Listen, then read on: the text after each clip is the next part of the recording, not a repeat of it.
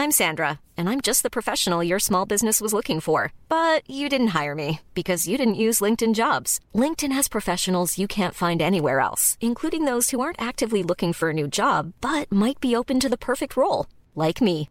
In a given month, over 70% of LinkedIn users don't visit other leading job sites. So if you're not looking on LinkedIn, you'll miss out on great candidates like Sandra. Start hiring professionals like a professional. Post your free job on linkedin.com/spoken today. Tarde a tarde, lo que necesitas saber de forma ligera, con un tono accesible. Solórzano, el referente informativo.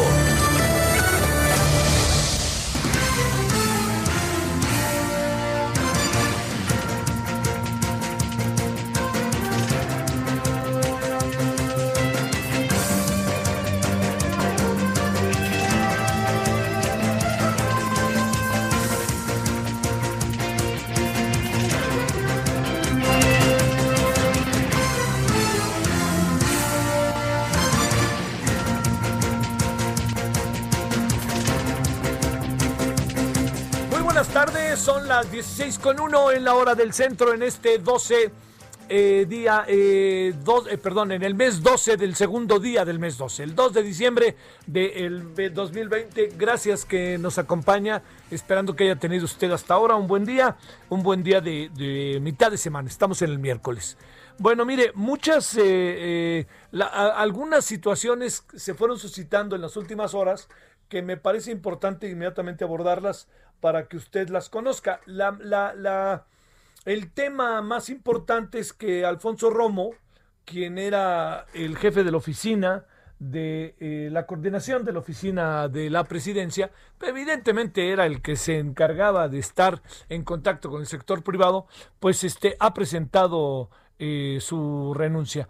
Eh, hay algo que es importante, eh, tiene muchas explicaciones, ¿no? El, asunto es el vacío que puede dejar, y ahorita le voy a decir lo que son las cosas, ¿eh? Auténticamente, si me permite, lo que son las cosas. ¿Cómo esta vida? De repente los buenos se hacen malos, los malos se hacen buenos y así funciona, ¿no? Sobre todo en la política. Bueno, a lo que voy es que eh, lo que está, lo, lo que sí le puedo contar es que Alfonso Romo deja la oficina de la presidencia. Eh, una de las razones importantes, una de las razones importantes, ¿sabe cuál es? Que se había anunciado desde el principio de sexenio que estaría eh, únicamente dos años. Esto yo creo que no, no, hay, que, no hay que perderlo de vista. Eh, estaría dos años, dijo, y en estos dos años este, ya se cumplieron. Se cumplieron en el sentido estricto ayer, ¿no? Pero bueno, ese es uno de, los temas, es una del, perdón, ¿cómo diríamos? Es una de las, eh, es uno de los elementos que, que, que rodean a esta renuncia. ¿Cuál es lo segundo? Mire, desde el principio que se mencionó a Alfonso Romo, hubo muchas, eh, muchas preguntas que hacerse.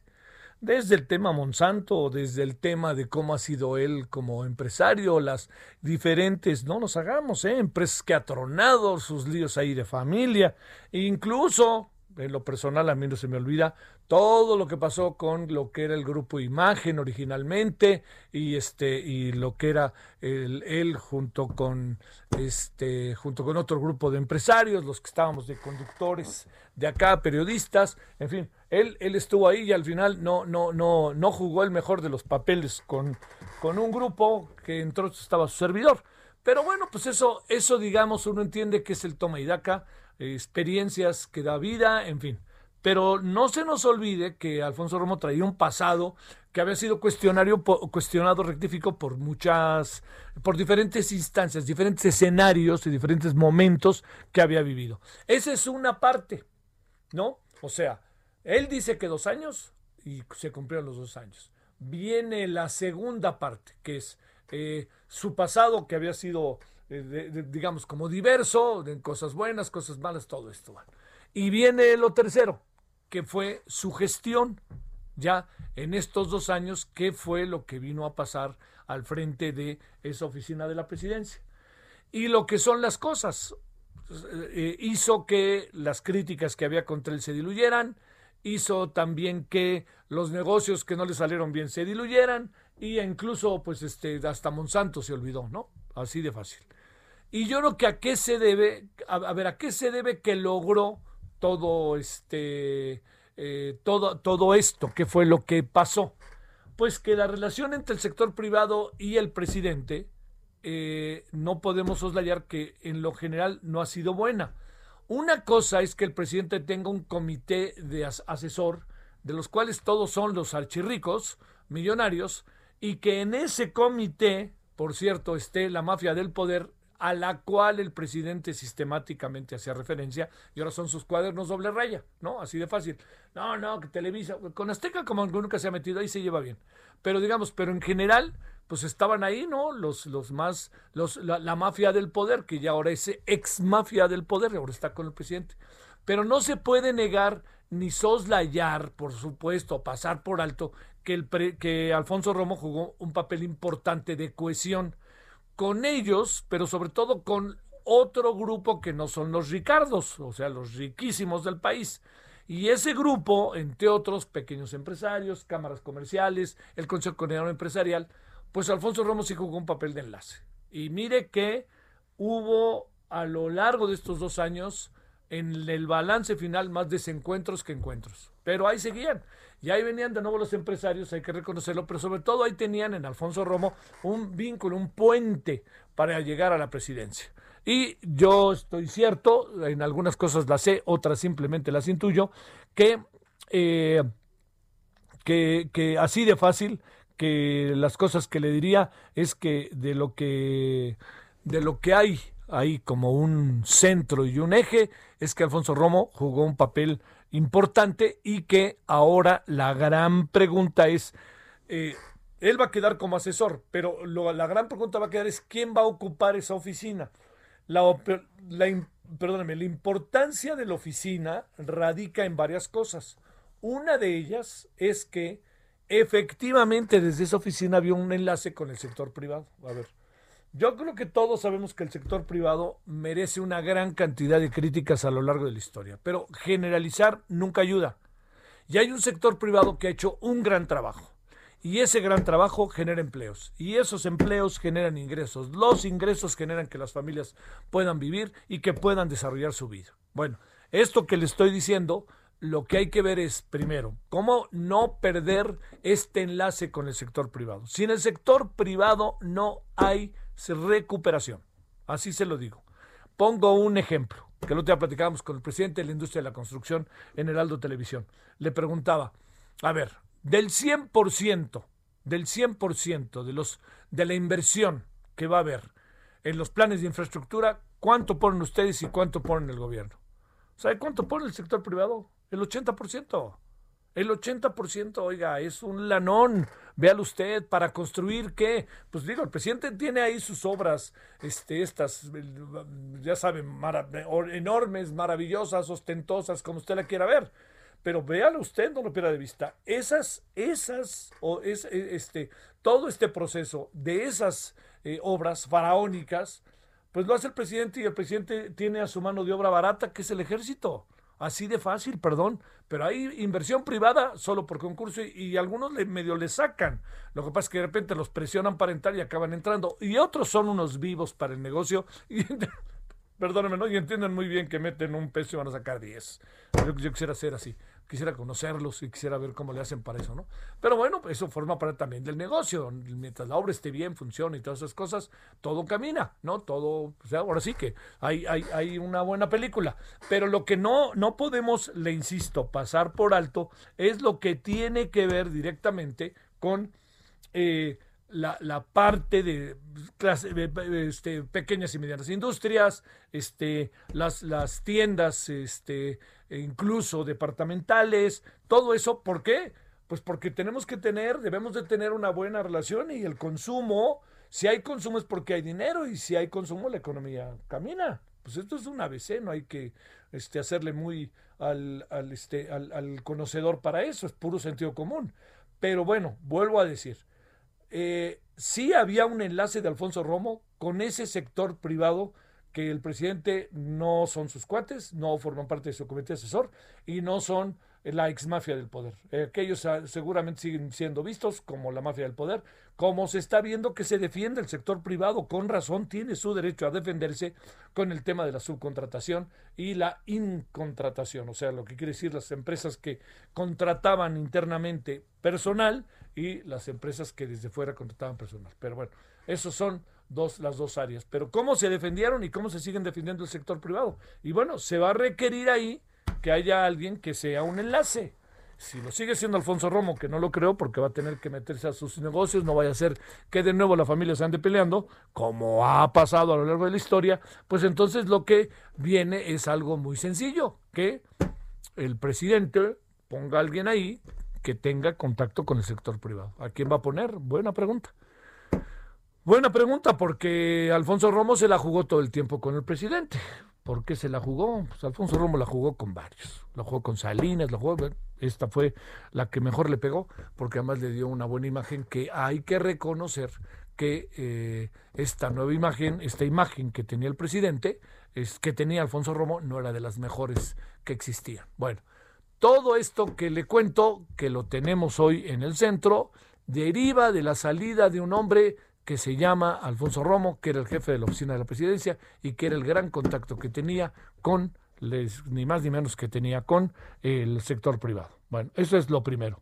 Eh, ese es el, el, tema, ¿no? Que hay que ver, hay que ver cómo se van dando los acontecimientos y habrá que ver qué pasa a lo largo del día de mañana. Bueno, es decir, incluso mañana en la mañana, ¿no? En la mañanera, a ver que el presidente que dice más allá de lo que dijo hoy, en donde se echaron su agüita de Jamaica y de, de horchata, como en tiempos echeverristas, en la comida. Bueno, ese es uno de los temas. El otro tema es eh, algo que ha generado una buena cantidad de comentarios. Y eso tiene que ver con la popularidad del presidente. ¿Tiene el presidente el 71% o no de popularidad en el país? Déjeme planteárselo de esta manera. Si no tiene el 71, estoy cierto que está cerquita del 71.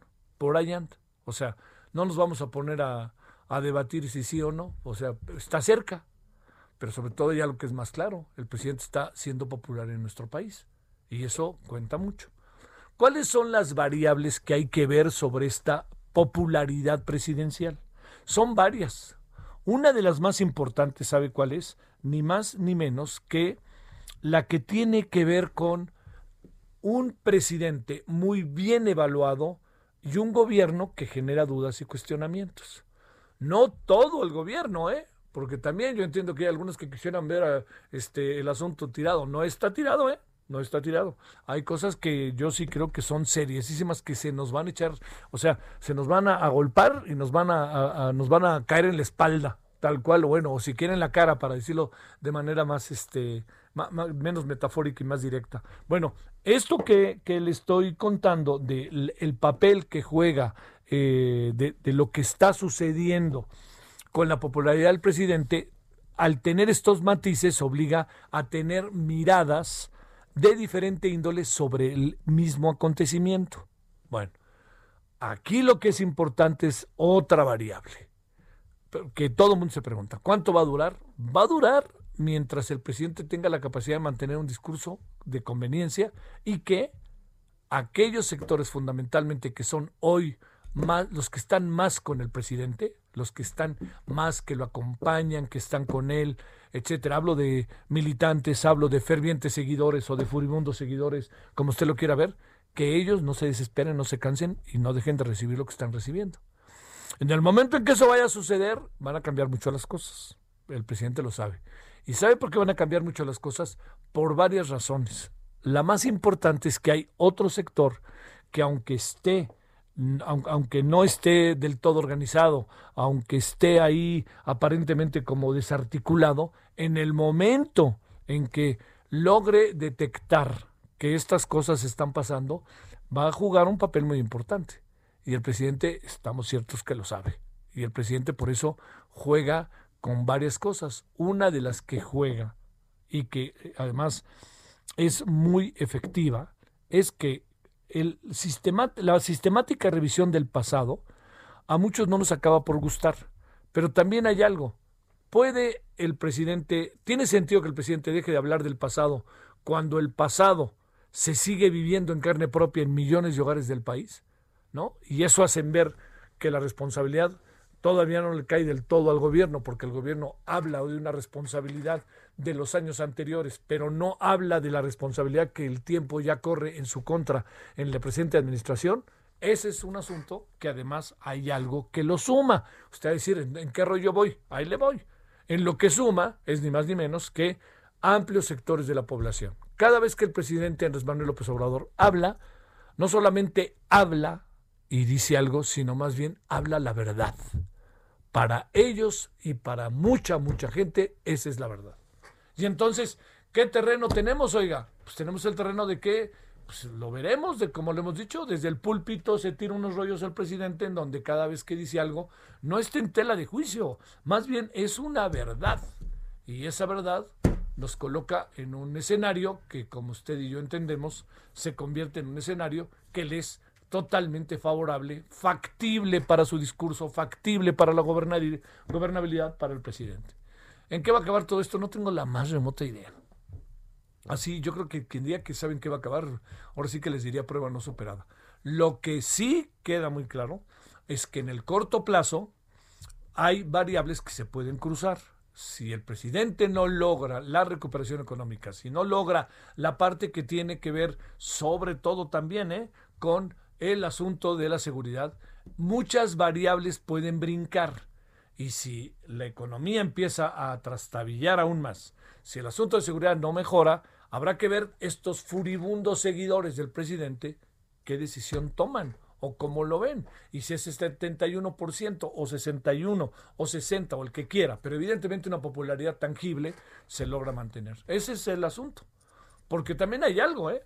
Habla, habla no muy bien de nosotros el hecho de que seamos tan acríticos al gobierno. Ese es un asunto. Una cosa es que, como dice el presidente, el círculo rojo, sus adversarios, todas estas cosas se mantengan este, eh, y hagan todo lo que este, crítica y que si los medios y que si mis adversarios y que los neoconservadores y que si los conservadores y todo eso, si todo eso está ahí, es evidente que es un círculo no tan amplio como se está viendo en ese 71% o 70 o 60 y tantos, porque al final el presidente mantiene esta popularidad que es lo que le permite, ya le conté varias razones por las cuales la mantiene, es lo que le permite mantener una hegemonía muy clara en todos los sentidos en la sociedad.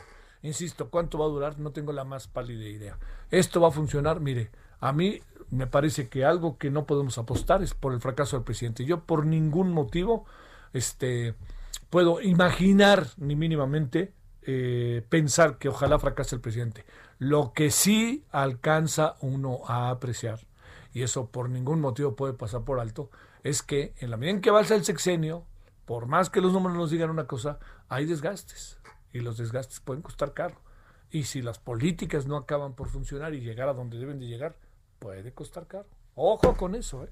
Ojo, eso es, créanmelo, es sumamente, sumamente importante tener la suficiente claridad sobre ello, porque lo que viene tiene mucho de inédito, como ha sido el propio sexenio. Al presidente, para que al presidente le vaya bien, va a tener que hacer dos o tres movimientos, aunque no quiera. Uno de ellos es escuchar más a quienes le ejercen la crítica y saber distinguir o sea, no se, no se vuelvan el club de Toby en el gobierno. Saber distinguir cuál es la crítica que al presidente le puede ayudar a gobernar. Pero la otra, pues ya la conoce, el señor presidente la conoce desde hace cuánto. Desde hace décadas, hombre, ya los conoce, ¿no? Pero hay una que no es así, ¿eh? Hay una que viene de los sectores de los sectores académicos, de intelectuales, incluso de ciudadanos que están interesados y que no necesariamente quieren ver eh, mal al gobierno, sino más bien le quieren decir al gobierno cómo lo pueden ver mejor. Bueno, todo eso en el marco de, dos asuntos. La renuncia de Alfonso Romo o la salida cantada de Alfonso Romo. Y el segundo, estos niveles en donde la popularidad del presidente se mantiene y el presidente pues no es por presumir, pero ahí les va mi 71%. Ahí estamos. Y en eso andamos. Bueno, oiga, yo le agradezco que ande por aquí. Eh, hay, hay, este, hay otro tema que ha sido tema también todo el día. Yo no entiendo, ¿no? Este, el señor López Gatel, yo no dudaría, como se lo dije ayer, que va que vuela para ser chivo expiatorio. No, no, no. No, no le vaya a dar al presidente coronavirus, la verdad que no lo deseo. no lo deseo porque es un hombre mayor, tiene, tuvo un problema en el corazón, y ahora sí que lo puede decir uno por experiencia. Ojalá no, no. Pero el asunto está en que la exposición que tiene el presidente, diga lo que diga, es, es total.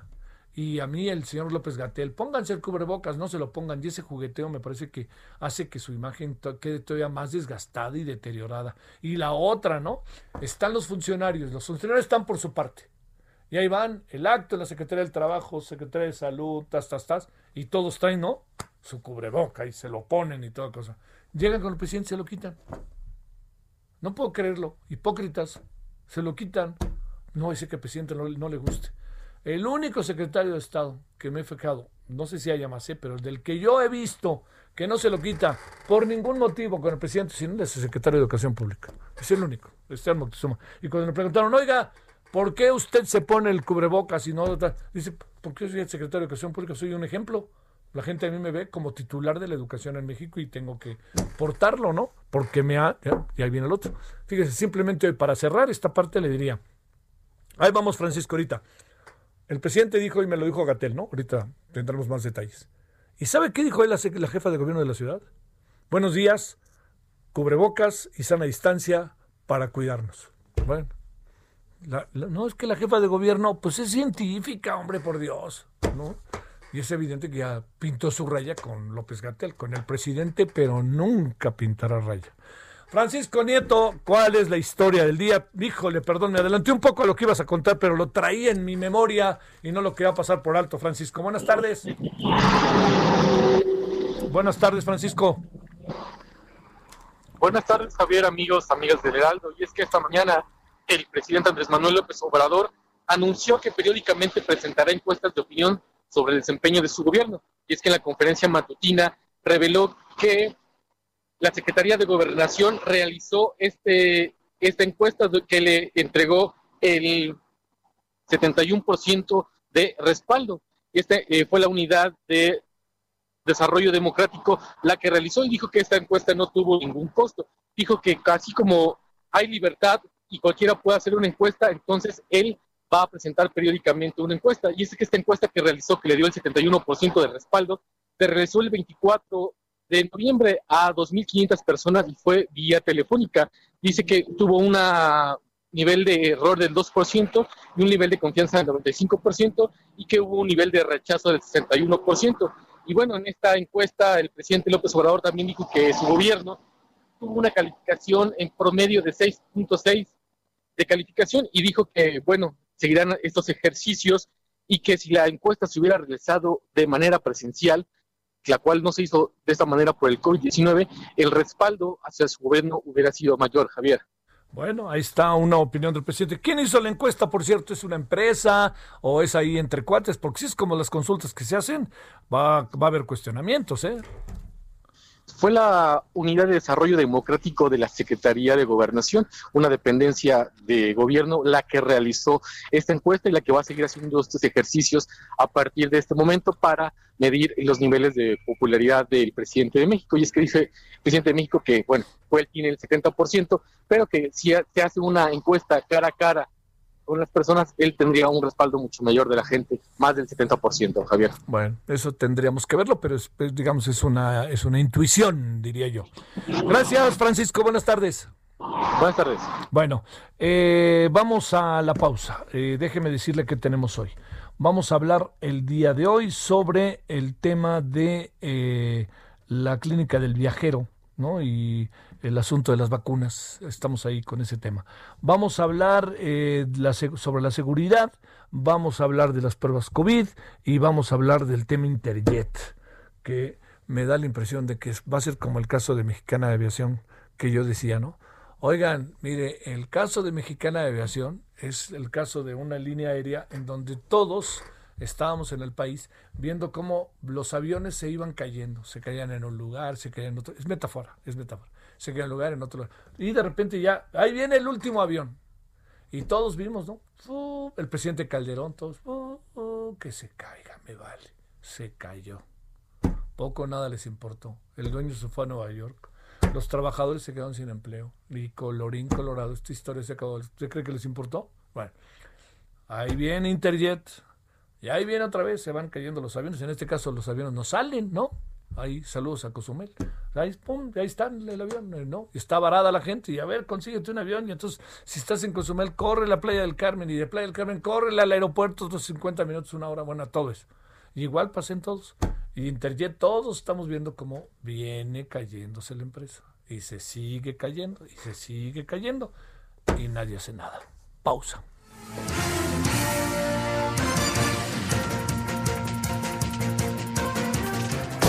El referente informativo regresa luego de una pausa. Estamos de regreso con el referente informativo.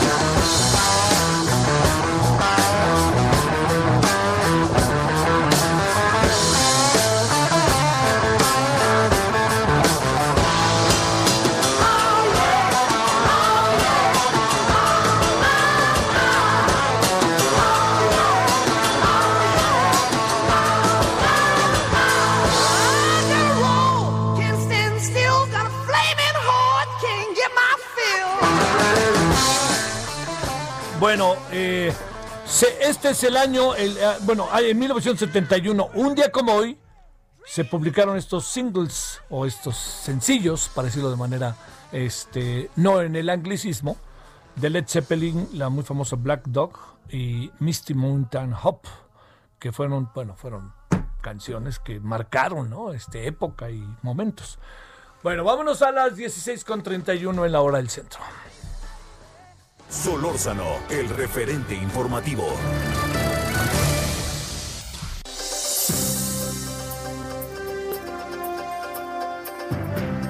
¿Qué tal amigos del Heraldo Radio? Les platico que ya llegó la nueva Hyundai Creta 2021. Su renovado diseño cuenta con una estructura de acero reforzado de alta resistencia que cubre más del 60% del armazón, brindándote total seguridad en todo momento incorpora un sistema de arranque de pendientes que facilita recorrer cuestas inclinadas sin el temor que retroceda involuntariamente. Cuenta también con frenos de disco en las cuatro ruedas para frenar de manera uniforme manteniendo el control y estabilidad en cualquier circunstancia. Mantén una visibilidad total con su cámara de reversa y estacionate tranquilamente con sus sensores de movimiento traseros. Además, con la nueva Creta 2021, Elige entre sus tres diferentes modos de manejo. Sport, Comfort, Eco y mejora tu experiencia al manejar. Aparte en línea la tuya con solo 5 mil pesos y podrás elegir una serie de experiencias inolvidables. Arma tu propia experiencia Creta con la nueva Hyundai Creta 2021. Vive el camino. Visita hyundai.com.mx.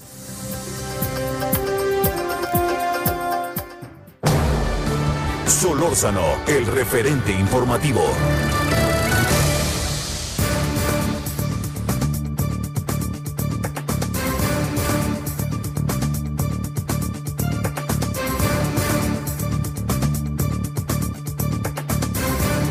Bueno, estamos de vuelta. Le quiero agradecer al doctor Jorge Baruch Díaz, jefe de la clínica del viajero de la Facultad de Medicina, vocero de la Comisión para la Atención del COVID-19 de la UNAM, que esté con usted y con nosotros.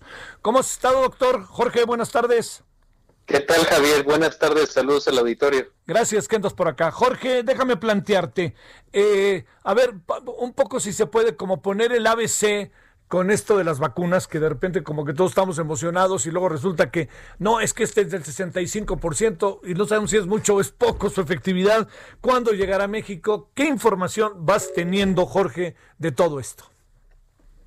Bueno, mira, Javier, sin lugar a dudas, eh, Pfizer nos ha sorprendido a, pues a todos debido a que es su vacuna la que lidera o encabeza esta carrera por la vacunación oportuna para eh, disminuir esta pandemia de COVID-19.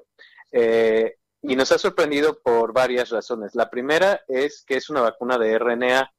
Esta tecnología eh, también la contempla la vacuna de Moderna. Son las únicas dos vacunas en desarrollo contra COVID que tienen esta tecnología. ¿Y por qué nos ha sorprendido? Pues porque estas vacunas nunca en la historia de la humanidad se han autorizado para su uso masivo. Es una tecnología nueva por completo. Y gracias a, esta tecnología es que se pudo desarrollar una vacuna tan rápido. En este sentido, eh, estas vacunas han demostrado ser eficaces, pues con una eficacia superior al 95%, que también es, sorprendente en este sentido. Ahora, eh, un detalle muy importante al anunciar las autorizaciones de emergencia, por ejemplo, el Reino Unido la acaba de anunciar el día de hoy, y que Estados Unidos seguramente entre el 7 y el 11 de diciembre los estará anunciado y hasta el 17 de diciembre en el caso de Moderna. Eh, es que eh, debemos de tomar en cuenta no generar falsas expectativas. ¿A qué me refiero con esto? Pues no va, o sea, el hecho de que llegue una vacuna eh, a un país, se autorice de manera emergencia y se comience a aplicar, en el caso de COVID y en el contexto de esta pandemia no significa que de un día para otro vamos a estar recibiendo todos masivamente la vacuna al mismo tiempo, sino va a pasar un tiempo considerable. Para que te des una idea, en el Reino Unido ya se van a recibir a partir de esta semana y se van a comenzar a aplicar solamente 800 mil dosis, las primeras 800 mil. En el caso de México, la Secretaría de Salud ha anunciado que ya está próxima a recibir en este mes las primeras 250 mil de las 35 millones que, que firmó como contrato de compra-venta. Ahora, para poner en contexto, eh, contexto estas millones de dosis, ¿qué significan? en forma práctica y útil. Eh, México tiene una cuenta de alrededor de 270 mil médicos en todo el país y alrededor de 280 mil enfermeras. Esto quiere decir que aproximadamente tenemos entre médicos y enfermeros medio millón de personas. Entonces, y de estas, una proporción importante, pues está combatiendo esta enfermedad, COVID-19, en primera línea.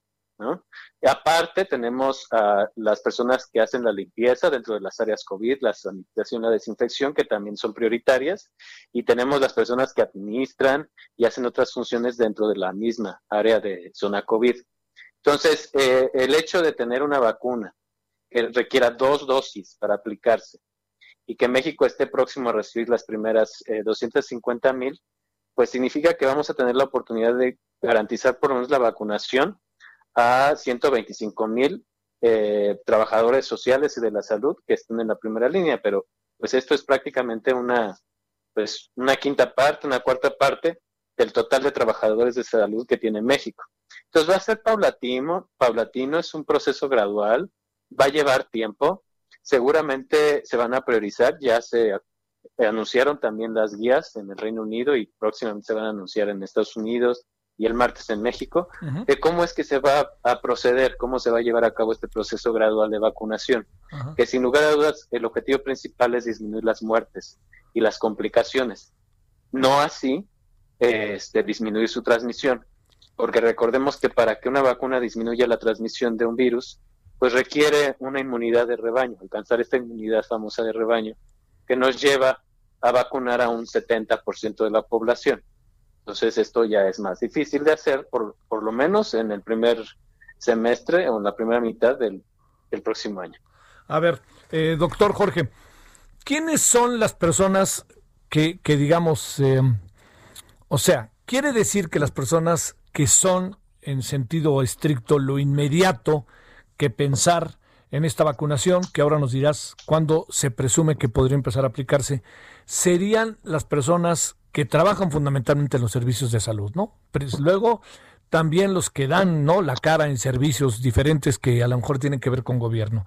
Luego las personas, presumo, ¿no? El presidente, pues algunos secretarios de Estado muy en concreto, y bueno, a lo mejor alguien me decía las cárceles, por ejemplo, y luego por supuesto que los mayores de 60 años o cosa parecida.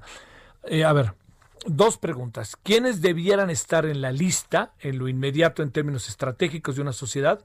Y segundo, ¿cuándo calculas que se podría empezar a aplicar la vacuna cuántas, este, de qué tamaño es, se, se, aplica en el brazo, se aplica en la nalga o, todo eso.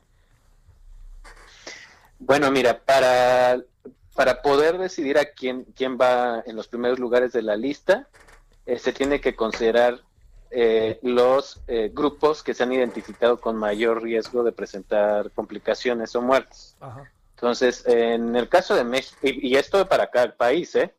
Entonces, en el caso de México, pues ya sabemos que México encabeza la lista de pues muertes en el personal sanitario, lamentablemente. Entonces, este es un grupo que se, se beneficiaría eh, o tendría un muy buen impacto la vacunación prioritaria de emergencia. Entonces, sin lugar a dudas, los eh, por riesgo laboral irían primero los trabajadores sociales y de la salud, y esto involucra todo el, sistema sanitario. Eh, también eh, involucra eh, grupos de alta prioridad eh, que tienen que ver con edad, en las edades mayores de 65 años, sabemos por evidencia científica que son los que más se complican y más se mueren, comparados con menores de 65 años. Y en tercer lugar también irían los grupos con una alta vulnerabilidad o una alta carga de inequidades ah, en acceso a la salud. Entonces, esto estaríamos contemplando a personas o grupos que ya se han detectado en México como, como vulnerables, altamente vulnerables, que son aquellas comunidades indígenas, sobre todo, que tienen poco acceso a los servicios de salud o están concentrados en muy pocas localidades a la periferia. Entonces, así es como más o menos se, comienza a delimitar esta, este orden de prioridad y pues esto seguramente estaría sucediendo en las últimas semanas, mm, entre Navidad y Año Nuevo, eh, estaría iniciando la vacunación en estos grupos prioritarios y pues estaría eh, fortaleciendo eh, durante la primera mitad del 2021. Y para que se comience a ampliar a otros trabajadores esenciales y a otros grupos, de menor edad, de menores de, 65 años, eh, para la segunda mitad del 2021. Ahora, también hay personas que no van a poder eh, ser candidatas a la vacunación y esto también hay que considerarlo. Eh, y esto tiene que ver con la evidencia que se ha generado con respecto a las vacunas de COVID-19. Recordemos que las vacunas, bueno, como cualquier vacuna, pues tenemos experiencia limitada en la gran mayoría de los casos en personas embarazadas. Entonces, pues ellas quedarían eh, excluidas de esta, de esta vacunación porque pues no sabemos la seguridad, ¿no? O el impacto que pudiera tener una vacuna de COVID-19 en este grupo poco estudiado, más bien nada estudiado. Personas con alguna inmunodeficiencia que condicionen que no reaccione su sistema inmune al estímulo, ¿no? De la vacunación que esto también pasa en otras vacunas. Y algo muy importante es también reflexionar en que los niños, o sea, por ejemplo, la de Pfizer tomó en cuenta para sus estudios a personas mayores de 16 años. Entonces, en primera instancia, no se estarían contemplando de forma masiva la vacunación en personas menores de 16 años, hasta tener más elementos que aporten eh, la suficiente información o evidencia científica sobre seguridad en esta población menor de 16 años. Tal vez lo que se estaría esperando es que solamente aquellos menores de 16 años y ya muy pegados a esta edad, que cuenten con factores de riesgo, como enfermedad cardíaca, por ejemplo, eh, pues sí, sean vacunados. Sí, claro. Oye, este, eh, ¿cuándo presumes, Jorge, que podría empezarse a aplicar en función de la información que hoy tenemos? Para, para México se podría empezar, pues a partir de que la autoridad sanitaria lo, lo autorice su registro por emergencia, se podría aplicar. Eh, ahora, recordemos que va a ser en paralelo dos cosas. Una es la, el proceso de autorización que va a llevar alrededor de dos semanas en promedio, aunque puede ser más rápido, no sabemos, pero en promedio va a llevar entre dos a tres semanas, entonces estaremos esperando en la segunda quincena de diciembre.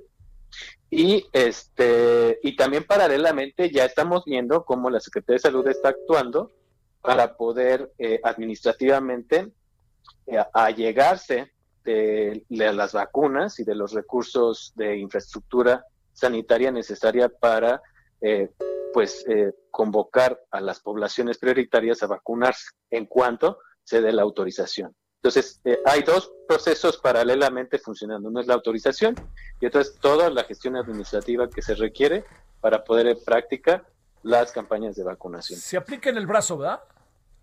Sí, eh, son dos dosis intramuscular en el hombro. Eh, recordemos que la vacuna se mantiene en ultracongelación, menos 70 grados. Una vez que se reconstituye eh, o que se saca de la, de la ultracongelación la vacuna, entonces dura nada más cinco días. Entonces esto también es una, una pues implicación logística muy importante, es un reto a solucionar, porque pues los convocados tendrán que aplicarse pues de manera pues pronta esta vacuna sin mucho margen de, de, tiempo. Oye, presumimos, Jorge, doctor, que será, digamos, vamos a suponer que me toca a mí, que soy de 68 años, yo voy, me la ponen hoy y regreso mañana y me ponen la segunda dosis, o en el mismo día me ponen las dos dosis es, eh, el esquema de vacunación contempla dos dosis con una separación de 28 días entre cada una. Ah. Eh, más o menos entre el 2 y el 3% de la población que se ha vacunado en los estudios fase 3 ha desarrollado algún evento adverso de tipo dolor de cabeza intenso o eh, este, malestar general intenso. Esto es nivel 3 de severidad. ¿Esto qué quiere decir? Este tipo de malestares, dolor de cabeza y malestar general, causa incapacidad temporal. ¿Eso qué quiere decir? Pues que se mantiene a los sujetos, los ha mantenido los participantes en cama durante 24 a 48 horas al 2% por este tipo de eventos. Pero bueno, esos son o sea, pero puede, pero, hay casos en que no se ha presentado o es ya una constante. No, pues es el 3% de la población. Esto quiere decir 3 de cada 100 vacunados puede llegar a, desarrollar este tipo de eventos. Y a tomar este a, a tomar paracetamol o algo así, ¿no? Sí, sí, sí, sí. Bueno, normalmente todos los eventos de vacunación eh, desaparecen eh, o se autolimitan a las siguientes 24 horas que inician. Entonces, es algo seguro. Eh, hasta el momento, pues sabemos que estas vacunas tienen un margen de seguridad bastante amplio y por eso es que se están llevando a cabo las autorizaciones de emergencia. O sea, ahora ah, también Javier es importante mencionar que hemos ya recorrido todos juntos las tres fases de investigación. Existe una cuarta. La cuarta fase se da después de la distribución y la aplicación masiva, después de la comercialización. Y en esta cuarta fase, pues debemos, deberemos de contribuir todos y colaborar, que es eh, lo que se llama la farmacovigilancia o el seguimiento de los eventos adversos.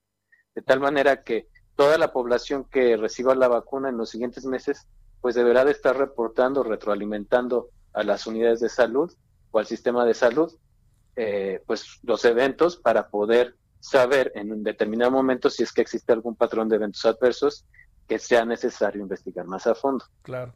Oye, doctor Jorge Baruch, a ver, una, una de estas cosas que uno se pregunta, ¿qué es lo que pasa, digamos, este, ya, lo, eh, a partir de las, me inyectan hoy, me aplican hoy la vacuna, en 28 días regreso.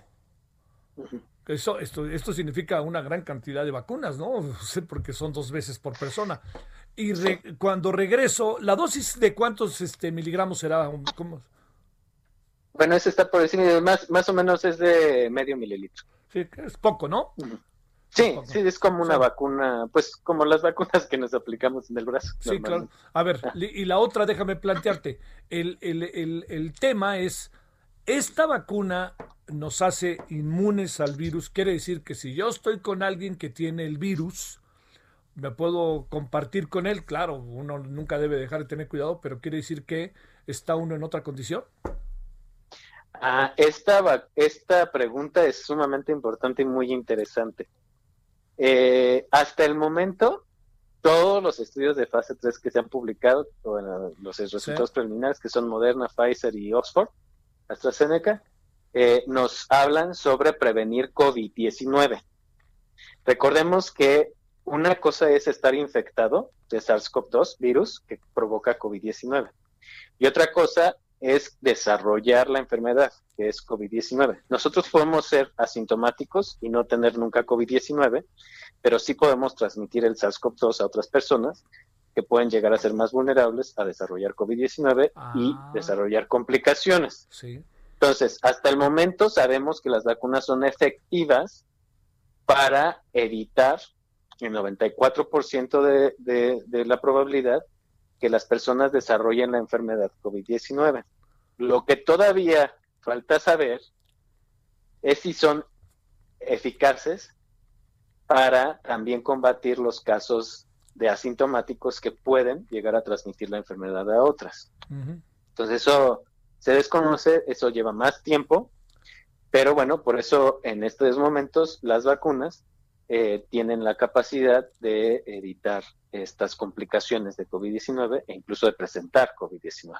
O sea, incluso quiere decir, para decirlo claro, doctor, que si yo estoy con alguien que tiene COVID, ya soy inmune a la, a la posibilidad de contagio. No, no, soy inmune a, a no desarrollar COVID-19, la enfermedad. Pero es, todavía no sabemos, eso es muy complicado saberlo, todavía es muy pronto para saber si esta vacuna tiene la capacidad de cortar la cadena de transmisión. Entonces, eso lo vamos a saber hasta que ya una gran cantidad de personas sea inmune a través de la vacunación.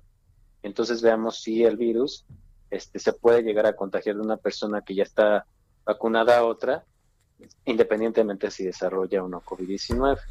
Todavía andamos este, a la mitad del camino, doctor Jorge Baruch, ¿no? Pues esto es que hemos, la verdad es que esto va a pasar a la historia de la humanidad como la primera vez que desarrollamos una vacuna tan rápido y, y se implementa tan rápido y se distribuye tan rápido. Esto es algo sin precedentes. Oye, y en la clínica del viajero, pues supongo que también estás pensando cómo fregados le vamos a hacer cuando vayamos a otro país, por ejemplo, o a otro estado de la República Mexicana, ¿no? Sí, bueno, eh, de hecho ya existe una iniciativa, existe un par de iniciativas de pasaportes eh, sanitarios sí, claro. eh, digitales que se llaman Travel Pass y Health Pass. Entonces, uno es avalado por la IATA, que es la, la Asociación de la Aviación Civil de Transporte Aéreo, y otra es por el World Economic Forum. Entonces, eh, se están, ya se va a lanzar el de la IATA, que es el Travel Pass, se va a lanzar su plataforma digital para registrar las vacunas de COVID e incluso las pruebas de PCR que se hagan a los viajeros. Eh, este año, este, estas semanas que vienen, que ya nos quedan bien poquitas para que Sí. termine el año, se va a lanzar este año y ya se va a poder eh, poner en práctica de manera masiva en la primera mitad del 2021. Y seguramente conforme vayamos teniendo más suficiencia de dosis, pues estaremos eh, aplicándolas también a población de, de viajeros internacionales, que normalmente los que viajan eh, son entre los 20 y 40 años de edad, o sea, no entran dentro de los grupos prioritarios de mayores de 65, a menos que sean profesionales de la salud o tengan Bueno, alguna enfermedad. Pero eso sí, un mayor de 60, 65 años va a tener que llevar seguramente su pasaporte. México puede usted viajar al lugar que quiera y además una visa o algo que diga yo ya estoy vacunado, yo tas, tas, tas, tas, ¿no? Ahora, sí, de hecho existen ya los certificados internacionales de vacunación. Estos se aplican en el caso, a- hasta el momento, de, por ejemplo, la vacuna de fiebre amarilla, cuando uno quiere viajar a Claro. África claro, ajá. subsahariana o América del Sur, eh, o a incluso América Central o Asia, pues es muy frecuente que le piden a uno estos documentos amarillos, que es el certificado internacional de vacunación, y que bueno, esta sería, esta vacuna COVID-19, ya cuando esté más disponible, pues sería candidata a, ser sujeta a requerimiento obligatorio para ingresar a una frontera sanitaria. Y justamente eso es lo que se está ahorita planeando y desarrollando en conjunto con muchos actores de la sociedad, eh, sobre todo de medicina del viajero, para eh, ponerlo en práctica en los siguientes meses. Ujú. Pues en eso andamos, doctor Jorge Baruch. Todavía, todavía, falta, falta mucho todavía, ¿no? No comemos ansias, eh, es importante moderar el- las expectativas, sobre todo cuando ya iniciamos o ya comenzamos a tener la luz, ¿no? Ver la luz al final del túnel, como lo dicen coloquialmente. Y pues eh, también algo muy importante, Javier, es que esta vacuna no ha sido probada en personas que ya han sido previamente infectadas o ya han desarrollado COVID-19. Ah, Entonces, es si queremos ser si queremos ser candidatos a la vacuna, pues debemos de extremar hoy más que nunca, pues estas medidas para evitar contagios, porque si nos contagiamos, si nos queremos vacunar para no tener una reinfección, pues todavía no lo hemos probado. Entonces, eh, tal vez la recomendación es no vacunar a nadie que haya tenido el antecedente hasta no saber si estos estudios Funciona, claro. eh, funcionan o a, a lo mejor hay vacunas que provocan efectos adversos incluso en personas y uno las aplica y ya padeció Sí. la enfermedad. Sí. Entonces, eh, es una tecnología nueva, hay que esperar, hay que extremar las precauciones, las medidas. Ya tenemos vacuna, hay que ser más pacientes que nunca y usar el cubreboca, que es un elemento necesario para No, el control de la bueno. epidemia. Con mi querido Jorge Baruch, ya nos vamos, pero eso del cubreboca, qué dolor de cabeza. Bueno, gracias, doctor. Nos vemos, Javier, cuídate. Tú también, por favor, gracias. Vámonos a una pausa.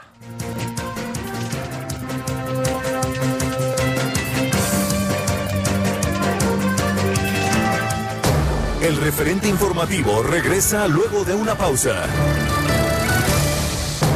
Estamos de regreso con el referente informativo.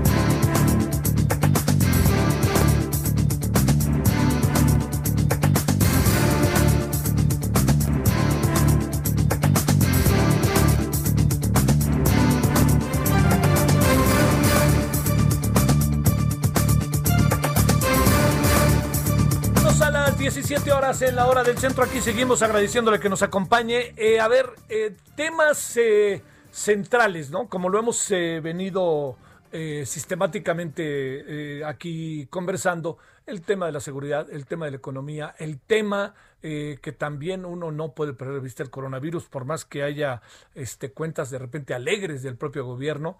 Eh, ayer yo no vi así como una preponderancia en el tema de seguridad, que me parece que pues es uno de lo que nos trae y lo traemos en las espaldas de manera este cada vez más más digamos pues más delicada, ¿no? Más está más está cerca de nosotros y punto y no ha dejado de estarlo.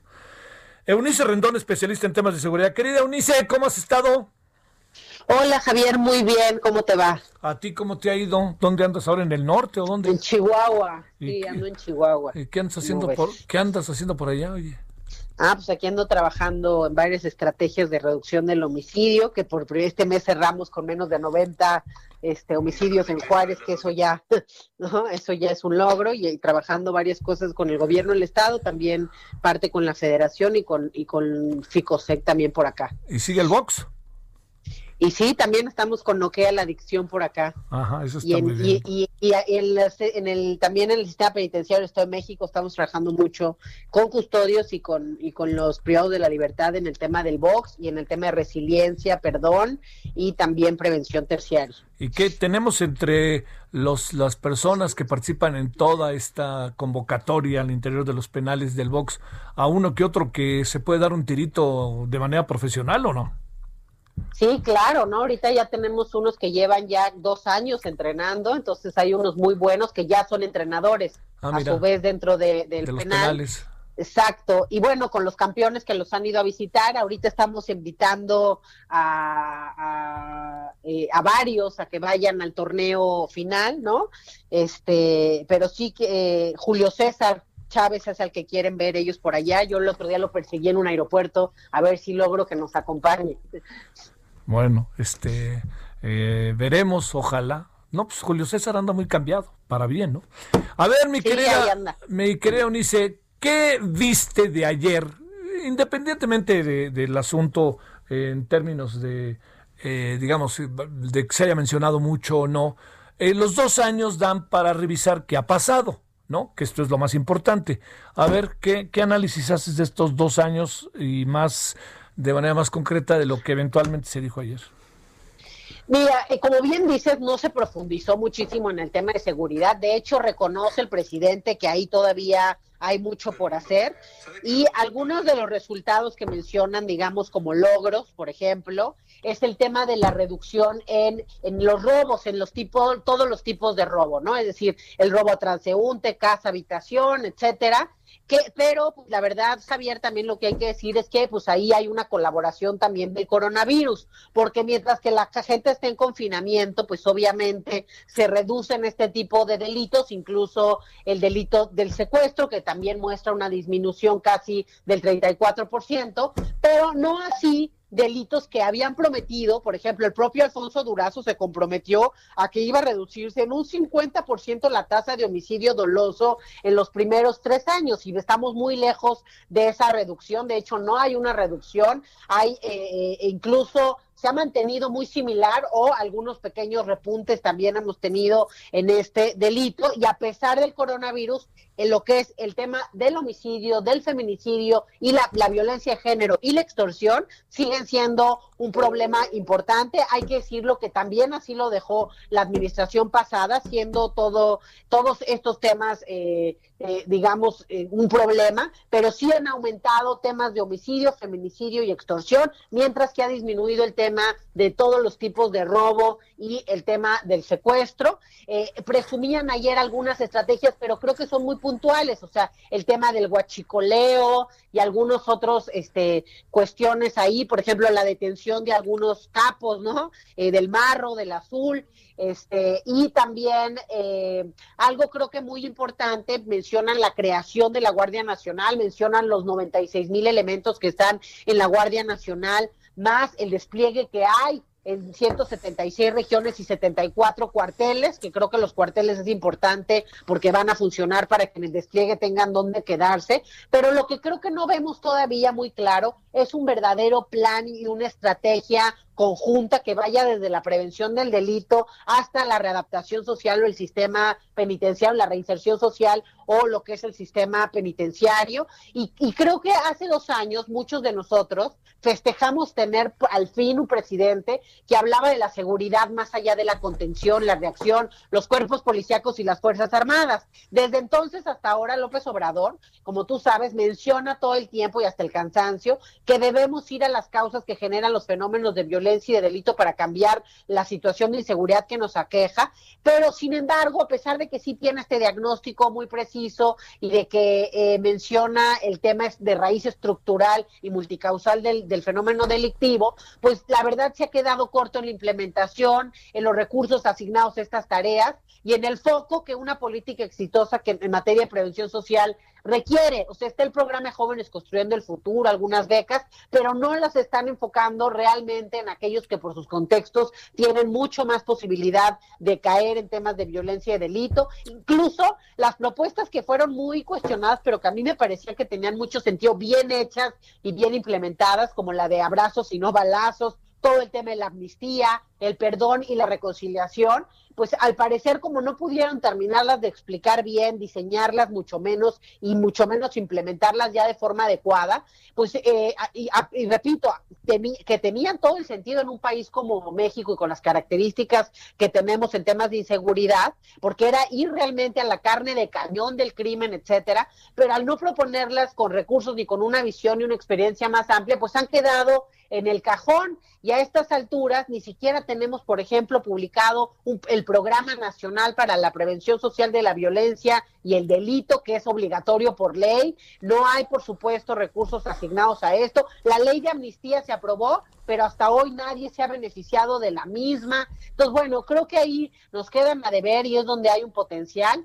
Pareciera que también la parte local eh, está un poco abandonada, es decir, las policías locales, el modelo nacional de policía y justicia cívica aprobado al inicio de este sexenio en el Consejo Nacional de Seguridad Pública, pues parecía ser la vía para encaminar los esfuerzos de mejora y fortalecimiento de policías estatales y municipales, que además hay que decirlo, el 95% de los delitos en este país son del fuero común, pero pues ante no ha habido ni las reformas necesarias ni los protocolos para operar este modelo nacional y al no renovar tampoco el programa rector de profesionalización y lo más importante, la desaparición del Fortasec que era el subsidio justamente que estaba dedicado a los municipios con mayor problemática y población, pues esto se vuelve entonces más complejo de alcanzar y se le quita prioridad, que estaba destinado a 286 municipios que concentran el 90% de la población, de la incidencia delictiva y también de las fuerzas a nivel local, de las policías a nivel eh, nacional.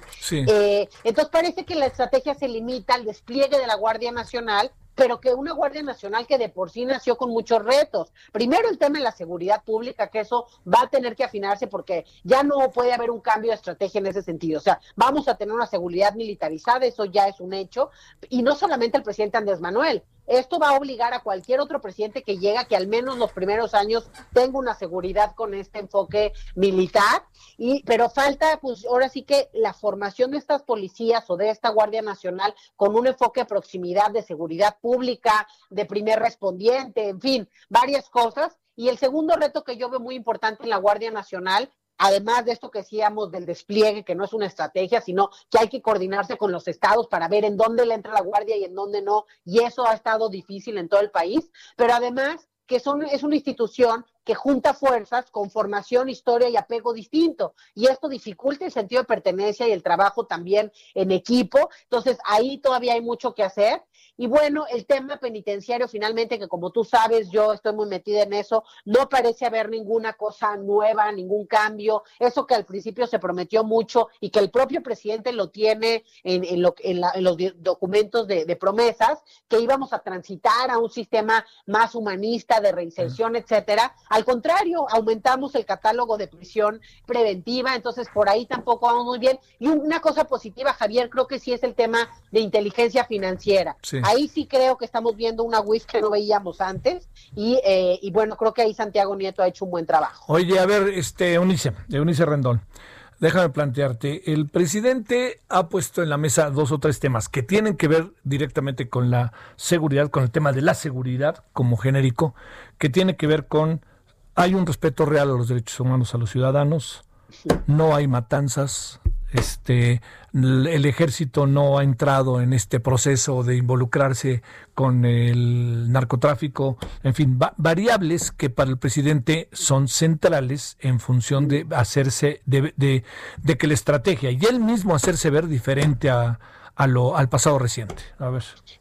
Sí, Javier, pero creo que el problema aquí es que nos estamos quedando en el discurso y no por decir algo pasa, ¿sí me entiendes? Yo creo que sí tiene que acompañar mucho esto que dice con datos duros, porque la realidad es que seguimos teniendo una delincuencia organizada que persiste la presencia de cárteles como Jalisco Nueva Generación, el cártel del Pacífico, Santa Rosa de Lima, aunque con cambio quizá, por ejemplo, en, en un par de estos de los líderes siguen los cárteles, la Unión de Tepito, ¿no? Que tanto ha afectado ahí y que incluso ha crecido en la Ciudad de México México, las células de los Zetas, así eh, que entonces vemos todavía disputas por el territorio, ¿no? Que tienen que ver con esto. Y, esto que mencionas de que ya no hay matanzas, ¿en dónde? ¿No? O sea, no sé, eh, yo veo que todavía hay ejecuciones y actos públicos de violencia colectiva en este país. Entonces, no hemos logrado reducir ese tema. Eh, y como te digo, si hay un delito que ni siquiera el coronavirus logró mermar, es el homicidio doloso, que de seguir con la tendencia vamos a cerrar con 33 homicidios por cada 100 mil habitantes este año. Y otro, el feminicidio, que ha incrementado también en casi un 7%. Y ahí también, ahí sí el coronavirus también contribuye en que haya aumentado la violencia de género. Básicamente los seis delitos de violencia de género han aumentado con el confinamiento y ese es otro gran reto para el que tampoco terminamos de ver una estrategia conjunta que vaya desde la prevención, la atención, hasta el trabajo con los victimarios, las nuevas masculinidades, el enfoque también de género y la perspectiva en diferentes instancias en el trabajo con la propia Guardia Nacional, con policías. Entonces, creo que es muy importante. El presidente también mencionó ayer que eh, no, ahora nosotros no trabajamos con los delincuentes, ¿no? Pero eh, me parece que eso, no, no sé, a lo mejor es mi percepción, pero eso es quizá ante la falta de logros más contundentes, decir cuestiones eh, retóricas, ¿no? O, o que podrían ser este, más simbólicas que, funcionales, ¿no? Entonces creo que en materia de seguridad lo importante son los datos duros, los hechos que vemos en la realidad.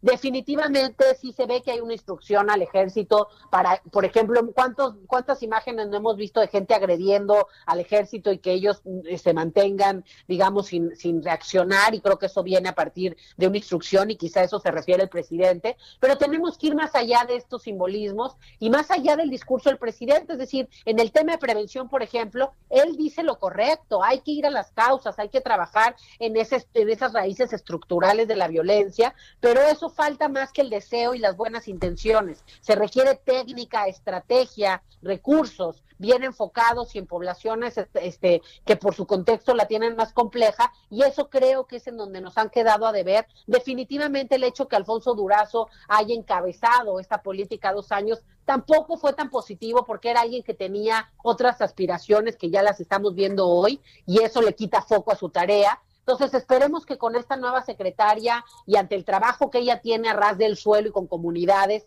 pues sí se retome este tema de las causas, el tema de la prevención sea una realidad tangible. Y bueno, creo que otro tema que a la secretaria le dejan muy pendiente es ver cómo se va a fortalecer estas policías a nivel local que hoy parece no estar en el foco de la estrategia. Hay, hay todavía varios años, Javier, entonces hay la oportunidad de dar estos pequeños movimientos. Hay temas como la guardia que te digo ya no se van a poder mover, pero se pueden mejorar.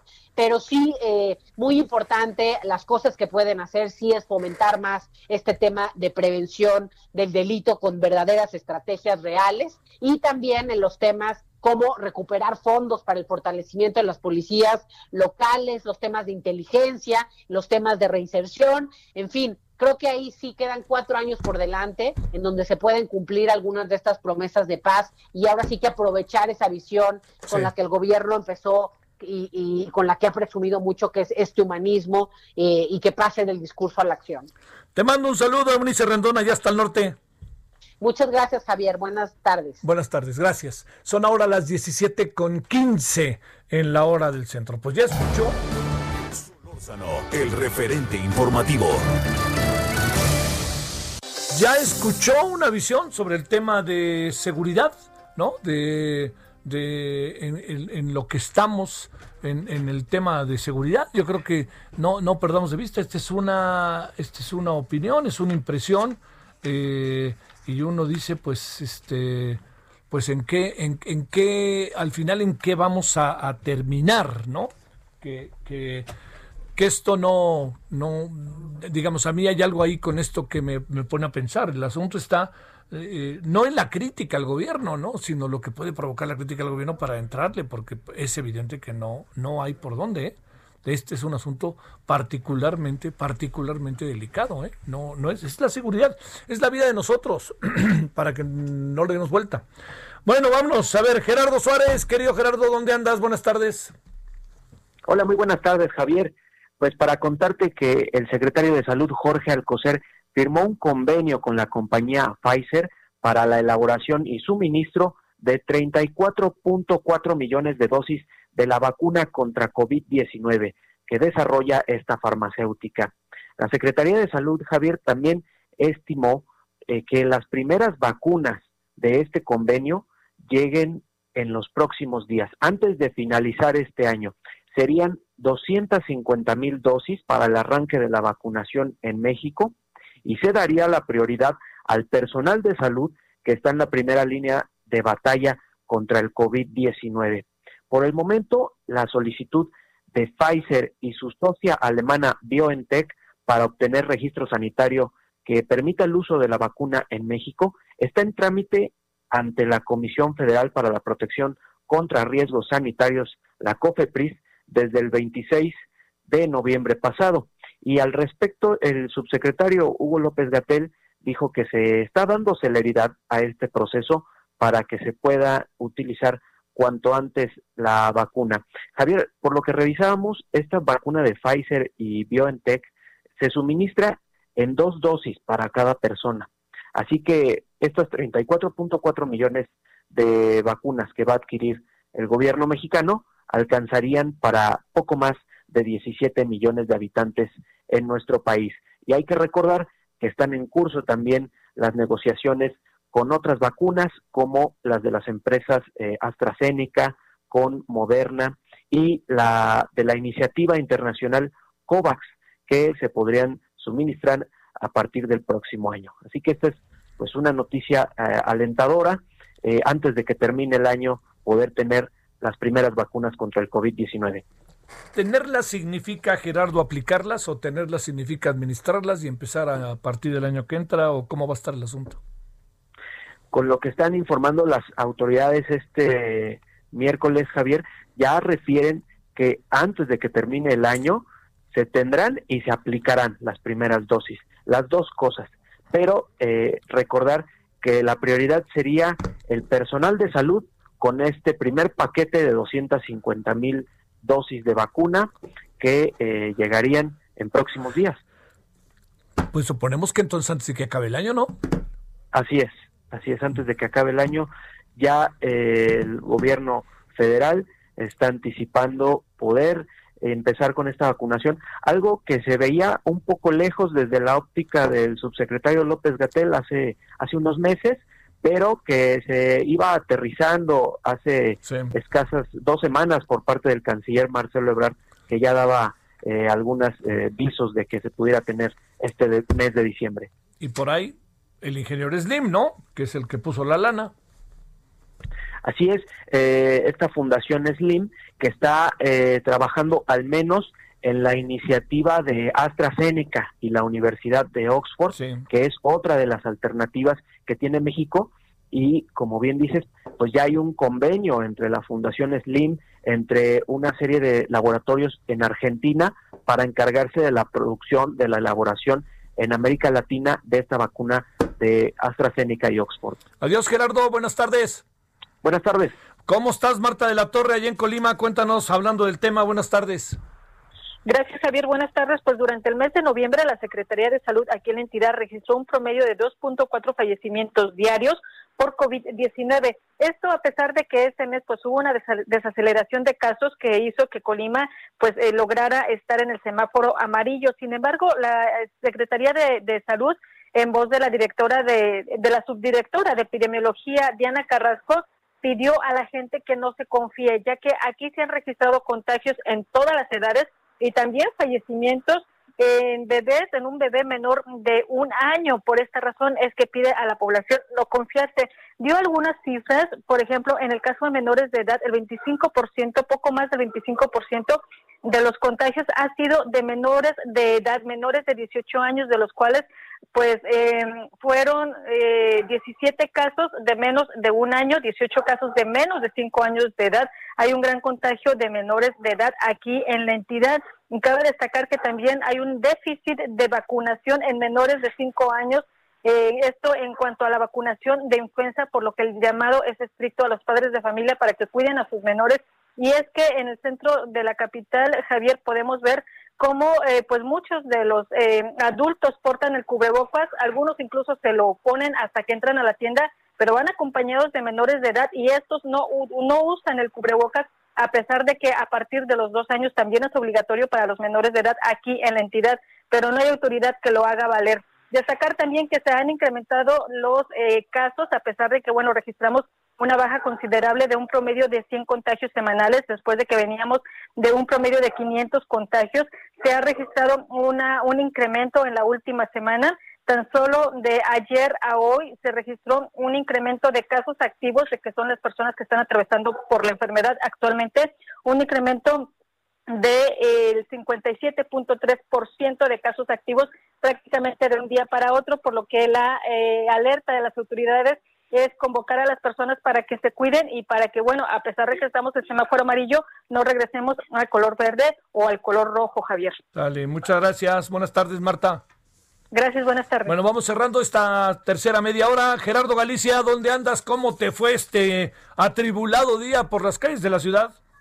Bastante movido, mi querido Javier, excelente tarde. Estamos ubicados justo en la Avenida Juárez, frente al Palacio de Bellas Artes, porque tenemos nuevo campamento. Los integrantes del Frente Único Nacional de Trabajadores de Telebachilleratos eh, han decidido acampar. Desde muy temprano realizaron una caminata hasta el Zócalo de la Ciudad de México. Intentaron llegar al Zócalo para tratar de dialogar o una comisión intente dialogar con el presidente de la República, Andrés Manuel López Obrador, debido a que les están cerrando o están argumentando que van a cerrar 87 escuelas en el estado de Chiapas. Por este motivo se moviliza a los maestros de telebachillerato, sin embargo la policía capitalina no les eh, permitió pasar a este contingente cercano a las 400 eh, personas hacia el Zócalo y por este motivo, bastante molestos, eh, decidieron acampar sobre la avenida Juárez. Así que ya tenemos un campamento frente al Palacio de Bellas Artes y cierres a la circulación para nuestros amigos que van a transitar en la zona. Hay que tomar en cuenta que a partir de Valderas ya no hay paso en el vehículo hacia la zona del eje central. Habrá que buscar vías alternas, en este caso la calle de artículo 123 va a ser de gran ayuda. Y por lo pronto,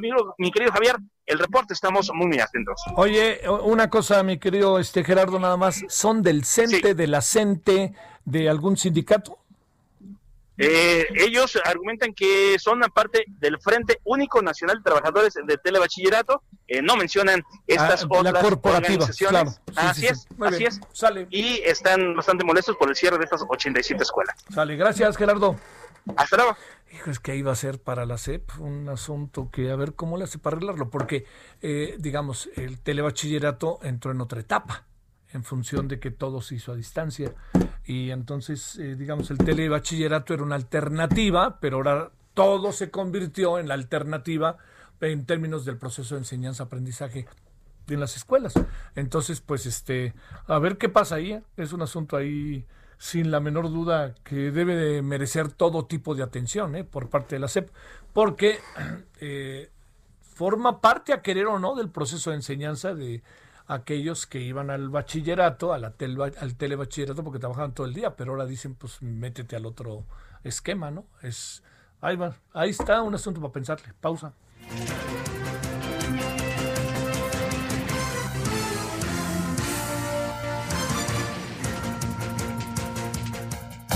El referente informativo regresa luego de una pausa. Estamos de regreso con el referente informativo.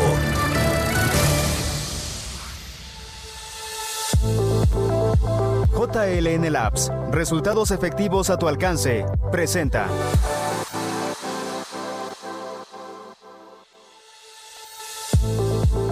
En JLN Labs tu tranquilidad es primordial. Te atendemos rápido, fácil y práctico. Vamos a tu casa o oficina para hacerte la prueba de COVID-19 y recibirás tus resultados en menos de 24 horas. Solo llama al 5530 260609 5530 260609. Sabemos que la salud y la de tus seres queridos es una prioridad. Por ello, ofrecemos servicios de calidad a precios accesibles y contamos con profesionales expertos en biología molecular. Para más información o agendar una cita, llama al 5530 260609 5530 260609. JLN Labs. Resultados efectivos a tu alcance.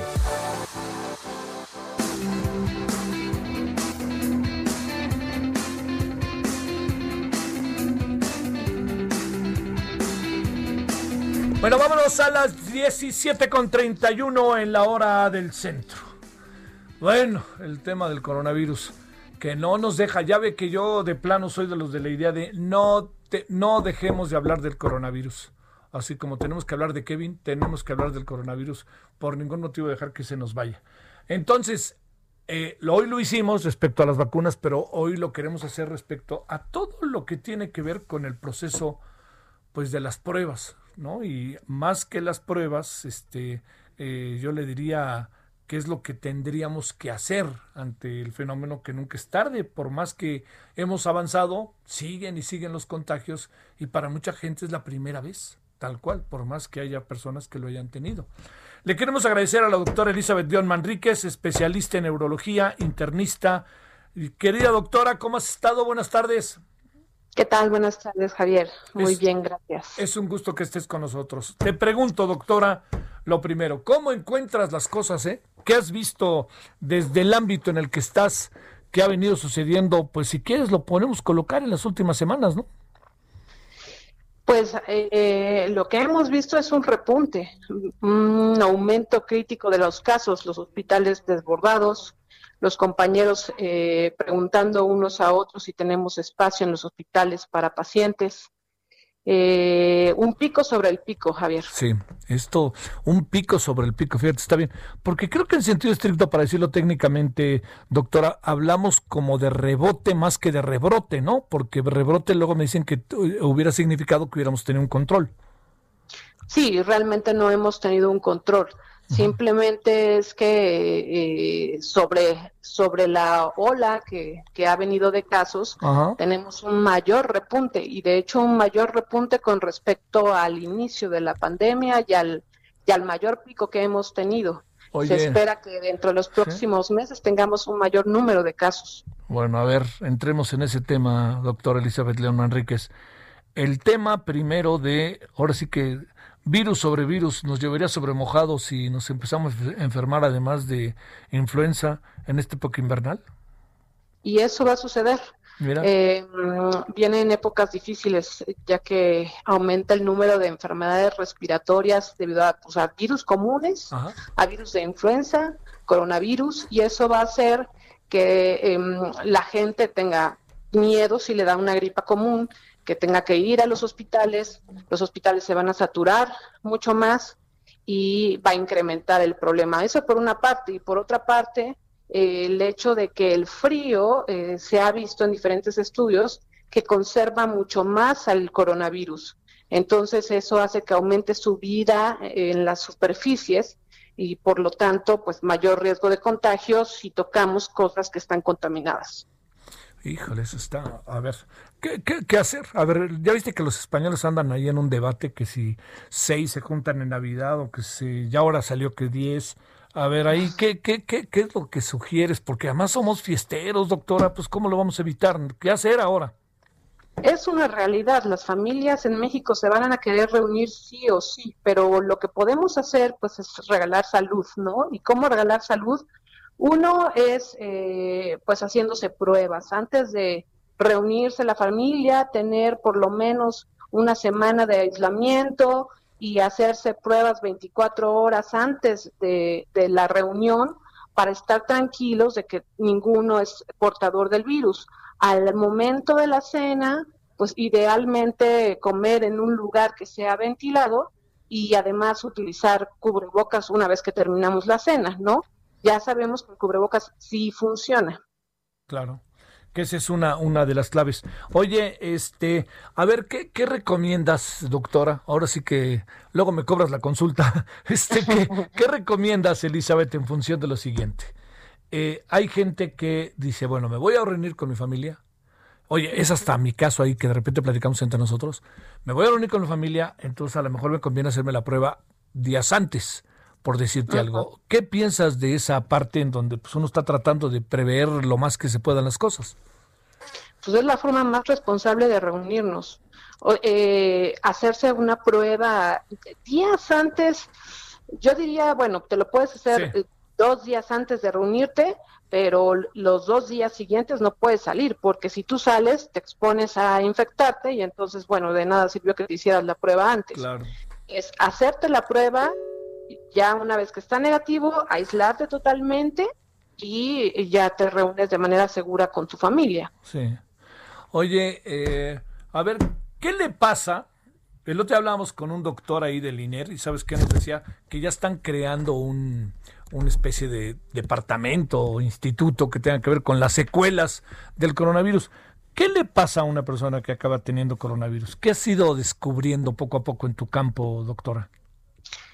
Pues en el campo de neurología muchas cosas. Eh, uno de los motivos de consulta que he tenido recientemente es esta lentitud en el pensamiento. O sea, el, paciente no está desorientado como tal, no es una encefalitis, que también la hay por coronavirus, pero eh, quedan como lentos para tomar decisiones, para hacer planeaciones, este, lo hacen como de manera muy, muy pausada y hasta ahorita pues mm, lo que he visto es que algunos se recuperan rápidamente, algunos el tiempo de, duración de esta como lentitud del pensamiento es poca, pero hay pacientes que persisten. Entonces, eh, pues idealmente tendremos que hacer algunas pruebas neuropsicológicas para ver exactamente qué es lo que está pasando con estos pacientes. Es eh, en el ámbito cognitivo y también está pues el tema de las mononeuropatías, de las polineuropatías, que es debilidad en las cuatro extremidades o en una sola extremidad que hemos visto también en estos pacientes. Afortunadamente, estos pacientes eh, se recuperan. Hasta ahorita hemos visto que tienen como un curso muy benigno. Se recuperan, recuperan la fuerza de las cuatro extremidades o de una sola extremidad. Que es en caso, sí. Eh, oye, oye, ahí perdóname, este, este, tema, si no te importa dedicarnos tantito, doctora, el tema de el olfato, el gusto, ahí qué has, qué has encontrado, porque eh, hay gente que dice, ha pasado todavía mucho tiempo y yo todavía no me recupero. Sí, eh, sabemos que una forma de, entrada del virus al, sistema es por el nervio olfatorio, o sea, el, virus tiene un tropismo por los nervios. Entonces, a la hora que entra y trepa por el nervio olfatorio, causa una desmielinización o una afección del nervio y por lo tanto se pierde la olfacción. A veces también afecta el gusto, pero no en todos los casos. Y esta olfacción en algunos pacientes dura, eh, bueno, esta pérdida de la olfacción, perdón, dura poco tiempo, en algunos pacientes dura una o dos semanas, pero sí es una realidad que hay pacientes que tienen ya más de tres o cuatro meses con, con la molestia y que no han recuperado y realmente todavía no sabemos a ciencia cierta en qué va a terminar este problema en esos pacientes. Ajá. Sí, eso es importante. A ver, doctora, otra pregunta de, a la doctora, la consulta. Este, ¿Quién sugieres en tu calidad de doctora, especialista en neurología e internista, que estás viendo diario la batalla que se, se va este, desarrollando? ¿A quién sugieres que se haga la prueba?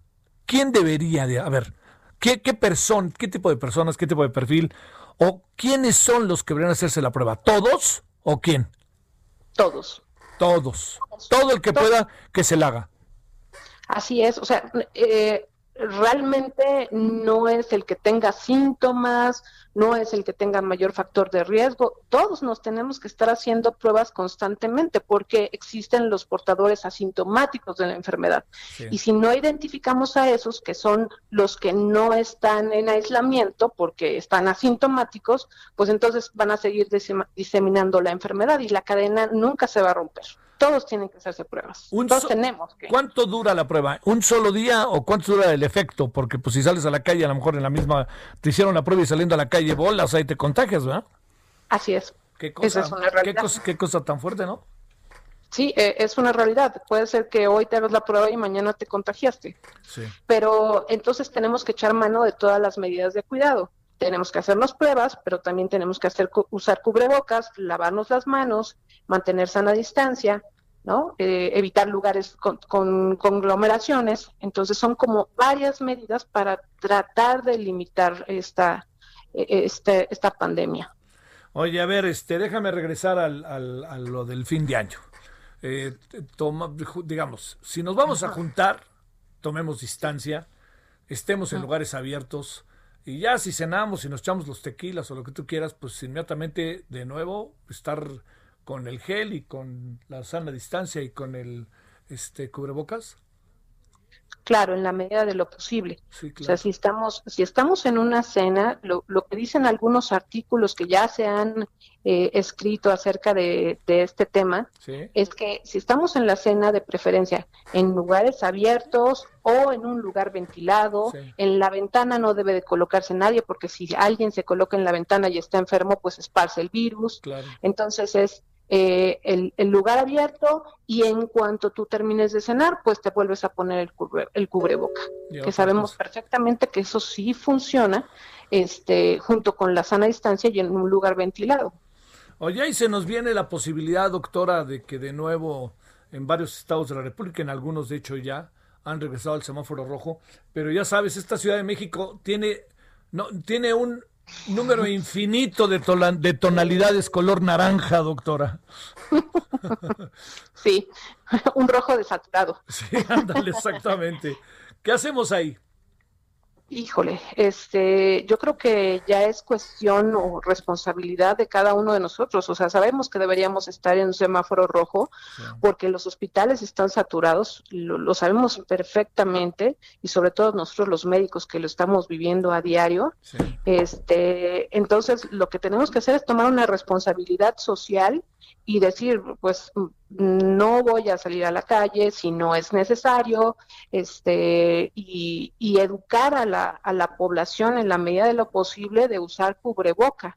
Pues una realidad que la gente pues tiene que salir a trabajar, tiene sus negocios, pero si nosotros lo hacemos con disciplina y con la educación em, que, que, yo creo que podemos limitar pues estos contagios, pero en realidad yo, yo estoy segura que deberíamos estar ahorita con ciertas eh, limitaciones para la movilidad y, lugares que deberían de estar cerrados, ¿no? Sí, sí, sí, sin la menor duda.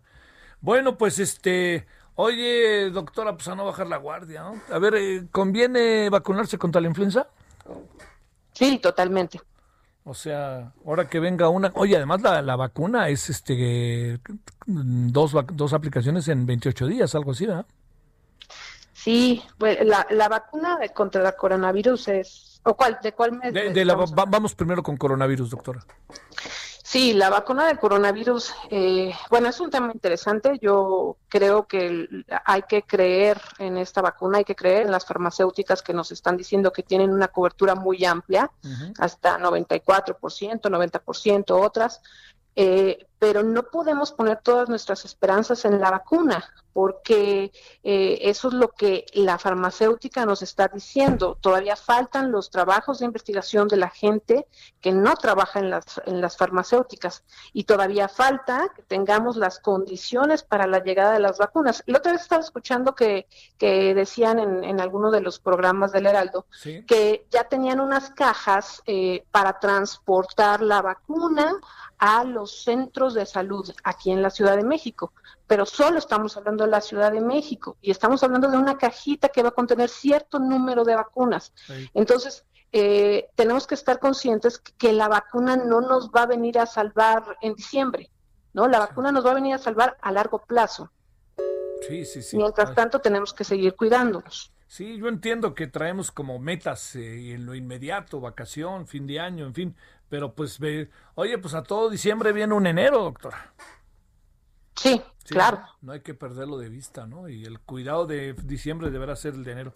Doctora, te agradezco mucho y este, pues bueno, a, vacunarse cuando llegue si se puede, pero sobre todo hacerse pruebas, pruebas, pruebas, pruebas. ¿Cuántas pruebas conviene que se haga uno cada que cada 15 días, cada mes, en la medida de tus posibilidades? Eh, yo creería que depende de tus actividades, porque si es una persona que está en, en, casa, bueno, pues si va a salir, si va a visitar a su familia, que se haga una prueba, si sale de viaje, que se haga una prueba.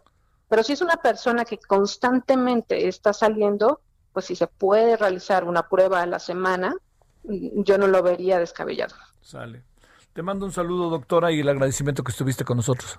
Muchas gracias, Javier. Hasta, luego. luego. Doctora Elizabeth León Manríquez. JLN Labs. Vamos a tu casa u oficina. Agenda tu cita al 5530-260609. 5530-260609. Resultados en menos de 24 horas. Solórzano, el referente informativo.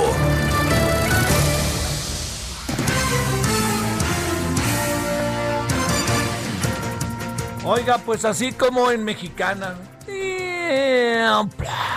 ¿no? Se cayó. Se cayó el avión, metafóricamente hablando de Mexicana. Todos vimos cómo venía cayéndose Mexicana, ¿no? Y estábamos hasta casi viendo por las ventanas. Y el presidente Calderón dijo, no. Y eh, se tornó el asunto y el resto de la historia, todos la conocimos. Y ahí están los trabajadores de Mexicana, todavía algunos de ellos en el aeropuerto. ¿Cuántos años después? Uf, más de 10. Bueno, ¿qué va a pasar con Interjet?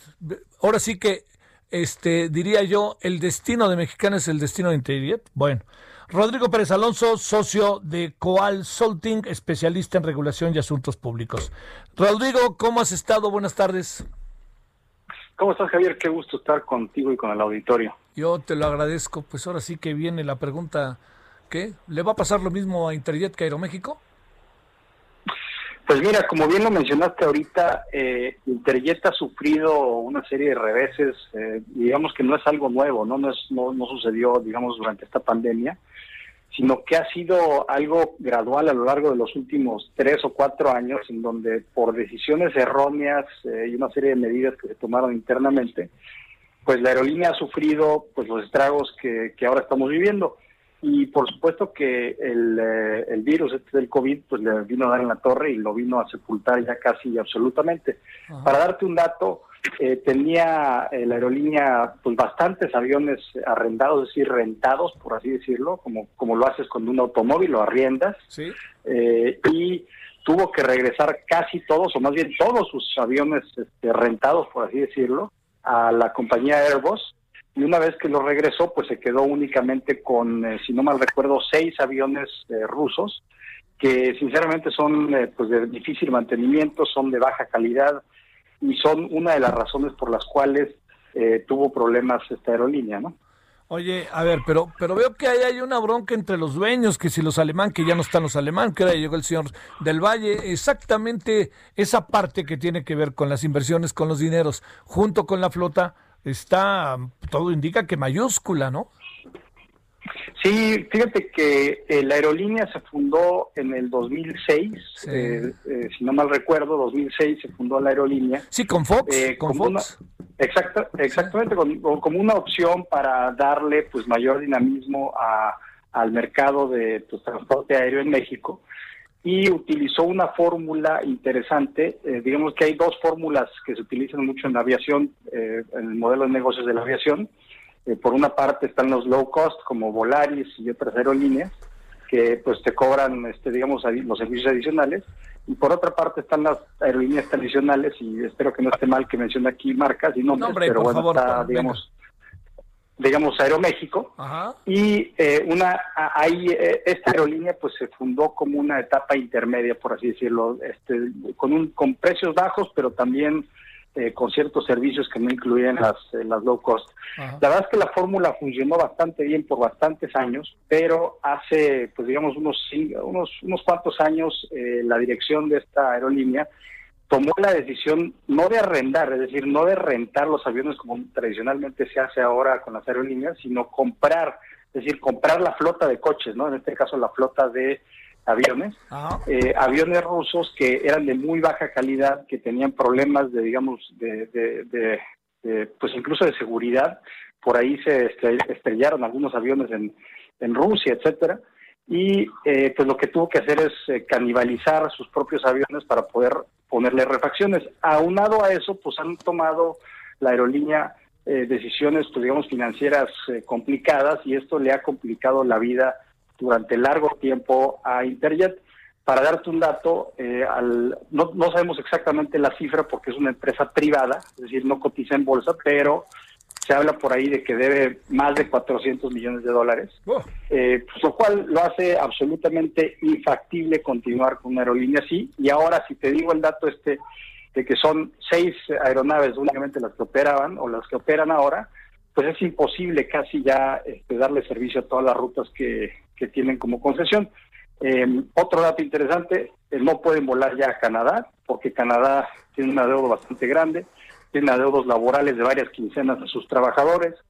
Eh, y la pregunta que mencionabas o que me hacías hace un momento sobre el cambio de, estafeta, por así decirlo, lo único que se está haciendo es, eh, digamos, los anuncios públicos que se han hecho este señor Carlos del Valle y, otro inversionista que ahorita olvido su nombre, pero que se salió últimamente, eh, es que iban a inyectar 150 millones de dólares a la aerolínea pero no obstante eso, pues no alcanza para pagar todas las contingencias, todos los adeudos que tiene, ¿no? Sí, Entonces, es muy desafortunado porque, eh, pues, eh, con esta aerolínea en el mercado, pues sí tenía mucho más dinamismo el mercado, los precios eran mucho mejores, eran, eran en beneficio de los consumidores, y el tema ahorita es, se está, pues se está sintiendo ya los, el incremento de precios, ¿no? El incremento gradual de precios de eh, los vuelos a distintos destinos, eh, porque ya no hay, digamos que no hay más competencia que en algunos mercados que dos, este, digamos, aerolíneas que vuelan a ciertos destinos, ¿no? Entonces ahí está el problema principal, yo creo, ¿no? Para cerrar en breve, estamos hablando de que tarde que temprano esto va a pelar, así de fácil, este Rodrigo.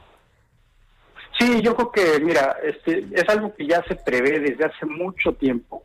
y eh, a mí me sorprende que no, no haya sido antes y ahora con el COVID, pues obviamente eh, se metió en, un problema, ¿no?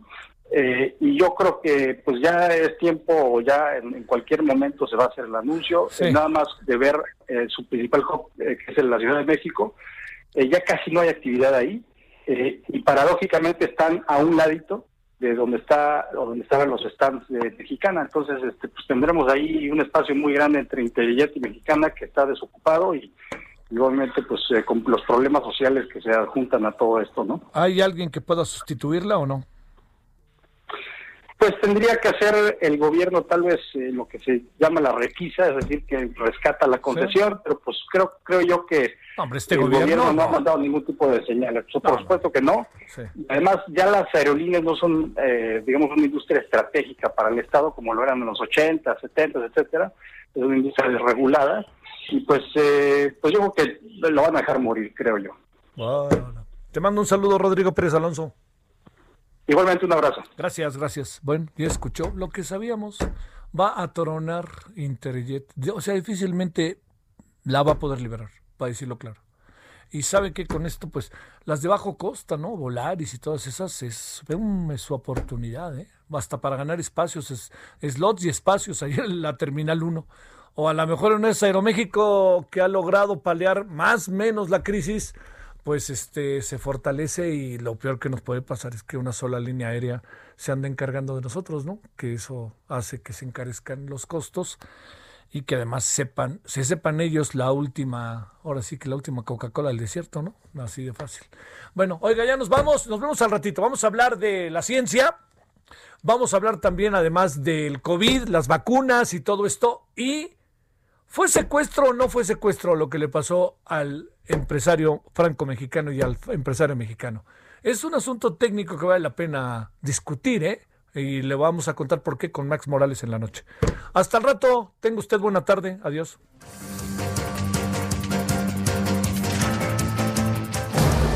Hasta aquí, Solórzano, el referente informativo.